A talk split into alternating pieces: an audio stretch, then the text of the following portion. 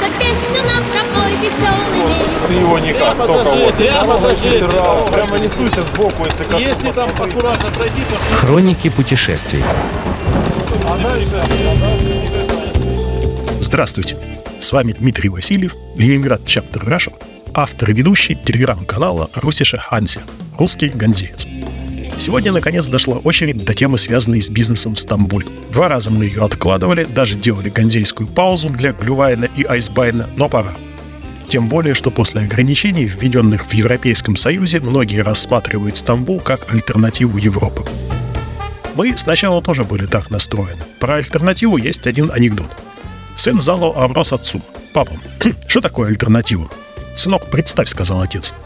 Ты решил начать бизнес в нашем гараже. Сделал из него курятник, завел десяток кур, продаешь свежие яйца, куриное мясо. У тебя клиентская база растет, ты расширяешься. И вот у тебя огромная ферма, тысячи кур, миллионы яиц, своя фабрика, и к тебе стоит очередь грузовиков. И вдруг дождь, потоп, шторм, все утонуло, куры утонули, и у тебя снова ничего нет. Сын в испуге, папа, а альтернатива? А альтернатива, сынок, утки. В нашем случае утки — это Стамбул. Так получилось, что в Стамбул мы перебрались из Гамбурга в феврале 2020 года. Ковид вплотную подступил к Европе, и тогда последний раз, вылетая из Гамбурга, я подумал, что никогда не видел аэропорт таким пустынным. Обычно он полон. Международные рейсы, внутренние. А тут впечатление такое, что проводили эвакуацию. И оставались рейсы только в Россию, Британию и Китай. Ковид, конечно, нам осложнил работу. Мы довольно долго работали с немецкими партнерами онлайн, поэтому большого дискомфорта не чувствовали. Но было жаль, что по некоторым проектам пришлось перенести даты, хотя надежды и уверенность в то, что все вернется в обычное русло, оставались. Февраль 22 года потребовал уже совершенно других решений. Поэтому, собрав некоторую информацию по организации компаний в Турции, мы отправились переводить логистику и взаиморасчеты с партнерами с ганзейских рельс на Босфорский. На первый взгляд, там все выглядело просто. Минимум формальностей, нерезидентам можно владеть и управлять турецкими компаниями, для регулирования налоговых вопросов можно за недорого нанять специально обученного налогового консультанта и бухгалтера. А дальше работай в удовольствие, наслаждайся климатом и местными гастрономическими изысками. Но, как это бывает, то тут, то там начали всплывать разные подводные камни, о которых до выхода на турецкий рынок никто и не догадывался. В качестве первого камня я хотел сначала поставить турецкий язык и коммуникации, но нет. Мы начнем с макроэкономики. Первой сложностью для любого, кто выносит какие-то бизнес-процессы на берег турецкий, стал недостаток реальной и достоверной информации об условиях работы на рынке и растущее турецкое самосознание себя как высокоразвитой экономики. А это не всегда соответствует действительности. Я думаю, что не только мне. Турция всегда представлялась страной, где можно провести бюджетный отпуск, на условиях все включено, и где растут стеклянные, но безвкусные помидоры, которые продаются в наших магазинах зимой. Оказалось, нет. Не так давно Реджеп Таип Эрдоган решил и сказал, что от помидорно-курортной экономической модели пора отходить, и что Турция должна стать дорогой страной. Много турецких компаний и предпринимателей восприняли это буквально. Они не заморачивались, просто повысили цены на продукцию и услуги и успокоились. Но не все. То, что Турция действительно развивается и привлекает много инвестиций, в Стамбуле видно невооруженным глазом. Прежде всего заметны арабские инвестиции в недвижимость, небоскребы, торговые комплексы и так далее. Много турецких предприятий, которые занимаются производством, сборкой и торговлей и начинают работать под своими марками. У турецкого правительства много собственных масштабных проектов, которые требуют огромных инвестиций. Это прежде всего инфраструктура, мосты, тоннели, дороги. Это оборонная промышленность. Руководство страны полагает, что инвестиции в оборонку тянут за собой и другие отрасли. И второе направление турецкое – это повышение транзитной роли республики. И тут не поспоришь. Благодаря географическому положению, транзитный потенциал Турции уникальный и высоко востребован. Поэтому чем сидеть на берегу со стаканчиком чая, то потенциал надо использовать. И речь идет не только и не столько о транспорте, сколько о транзите ресурсов – нефти, газа, зерна, металлов, удобрений и многого другого. Естественно, Стамбул – это город, где весь этот движ более всего заметен. К сожалению, я вынужден сказать к сожалению, эти изменения к восприятию собственной экономики и продвижению ее в мире пришлись как раз на текущий период. Именно сейчас, когда Турция стала нам интересна как площадка для работы на внешних рынках. Но не все гладко в бывшей Османской империи. Тот, кто хоть раз ездил в стамбульском такси, знает, что это обычно видавшая виды местами помятая машина, где на приборной доске обязательно светится один или два аварийных датчика. Для меня это очень показательный образ, символизирующий турецкую экономику в целом. Начнем с того, что практически весь инвестиционный и экономический и промышленный потенциал тяготеет к Стамбулу и к побережью. Есть еще Анкара, столица, но остальная территория страны пока такой тенденции не сильно придерживается. И там, как и раньше, растят барашки, поливают помидоры и живут обычной жизнью.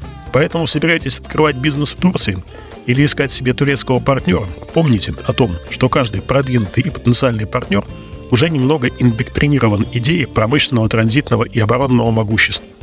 И в мыслях он живет в богатой и высокоразвитой стране, чья экономика определяет развитие всего мира. Незабытое османское имперское прошлое усиливает эту тенденцию особенно.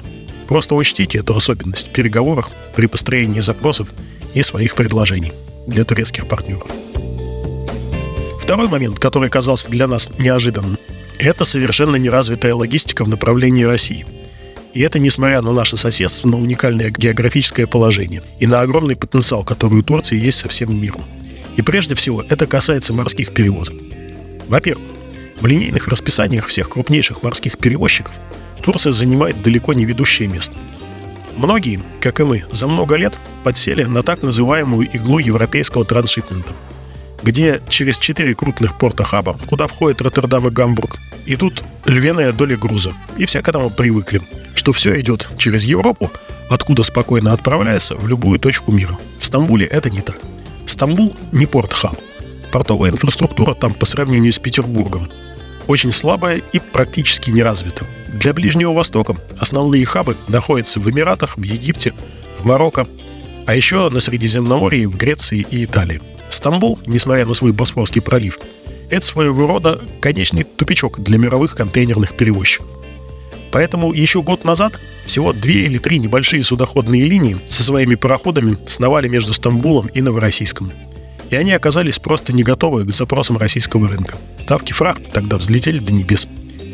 Были еще две маленькие паромные линии, на которых ехали грузовики с фруктами. И они тоже были заточены исключительно на этот фруктовый поток и не готовы к серьезному росту. Но справедливости ради, надо отметить, что все не так плохо. И за год с небольшим количество линий, работающих между Турцией и Россией, увеличилось. Вместимость судов увеличилась. Появилась даже прямая линия на Санкт-Петербург а уж в направлении Новороссийска все вообще стало лучше. И тут надо отдать должное, турецкий бизнес, он гибкий. Он быстро откликнулся на запросы рынка. И ставки фрахта снизились, и появились новые сервисы, и в том числе по доставке небольших партий груза. И тот, кому надо, тот всегда решение теперь найдет. Автомобильные перевозки из Турции в Россию ограничены необходимостью транзита через территорию таких стран, как Грузия, Иран и Азербайджан. Но Грузия – это дорога через Верхний Ларс и пробки на границе – а еще досмотры возможных санкционных товаров. Маршрут Азербайджан-Иран, он без досмотров, но это долго, это дороже, чем Грузия. Паромные линии из Турции в Новороссийск для грузовиков весь поток не вытягивают. У них приоритет это фрукты и овощи. Поэтому время ожидания парома может составить от 15 до 20 дней. Но опять же, если не опускать руки, то решение найти можно. Я эти два примера привел просто, чтобы показать – как ожидания и представления сталкиваются с существующей турецкой реальностью. Теперь второй подводный камень – это турецкий язык. Дело не только в том, что в Турции английский не сильно распространен. На английском даже в Стамбуле говорит не очень большое количество населения. И в массе своей это будет небольшой набор слов, подкрепленный жестами. Даже молодежь, даже в международных офисах и в банках не особенно знает английский. Будьте к этому готовы. Особенно, когда идете на переговоры. В моей практике был кейс – мы встречались с налоговым консультантом, он не говорил по-английски. Переписке пользовался Google переводчиком, а на встречу взял владеющую как бы языком молодую сотрудницу. Но у нее был такой уровень, что ей самой нужен был отдельный перевод, чтобы она поняла, о чем будет речь. И на вторые переговоры с ним я взял с собой своего переводчика, парня из Ганы. Он бел говорил по-английски и по-турецки. Если избегать профессиональной лексики, то коммуникация удалась. Поэтому соберетесь с деловой целью в Стамбул, имейте в виду – переводчик, скорее всего, понадобится. Теперь, собственно, сам язык. Он совершенно другой. По структуре, по логике, по форме. Построение фразы и предложения он другой, и это проблема. Сам язык не бог весь какой сложный. Слов немного, они в большинстве своем короткие. Современный турецкий сформировался в 20-30-х прошлого века, когда Ататюрк перевел турецкий на латиницу. Тогда в турецкий вошло много заимствований из французского и итальянского. Ну и, конечно, остались в большинстве родные тюркские слова и арабские слова, и все это составляет основу турецкого современного. Основная проблема в том, что фраза в языке формируется с использованием так называемых изофетов, аффиксов. Это окончание слов, которые определяют принадлежность обращения, повествования. Они, по сути, определяют весь окончательный смысл фразы. И это типа как бусины, где одна нанизывается на нить за другой. И любая маленькая составляющая может поменять смысл сказанного. Вот, например, такая фраза. «Я слышал, что они не смогут видеться». По-английски будет звучать I heard that they are not going to be able to see each other. На турецком все это укладывается всего в одно длинное, но сложное слово. Görüşmeyeceklermiş. Нормально? Очень экономичный язык. И на этом языке они думают и принимают решения. То есть в переговорах с турецким партнером надо быть готовым, что все упростится, сократится, но будет так закручено, что ваша внутренняя логика вскипит. Учить турецкий для понимания ментальности бесполезно.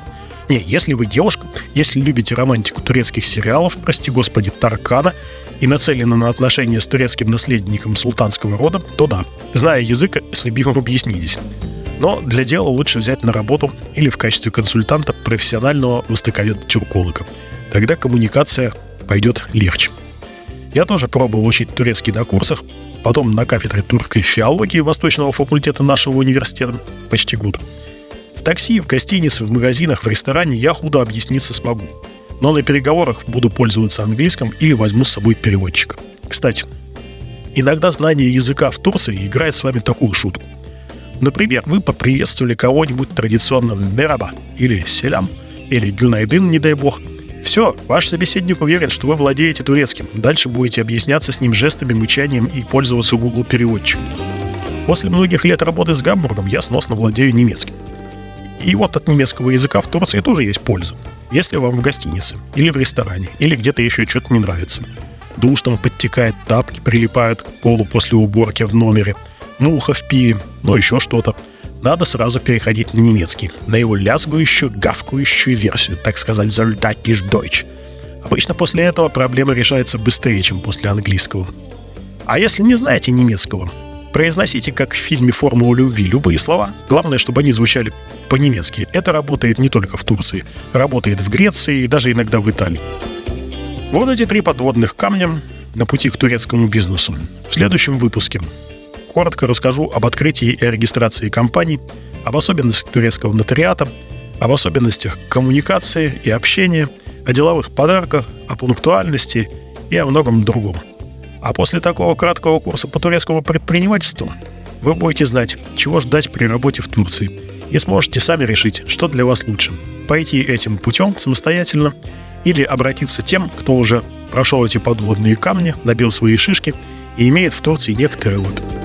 А сейчас Allaha ısmarladık, güle güle, görüşürüz. С вами был Дмитрий Васильев, Ленинград Chapter Russia, автор и ведущий телеграм-канала Русише Ансиат.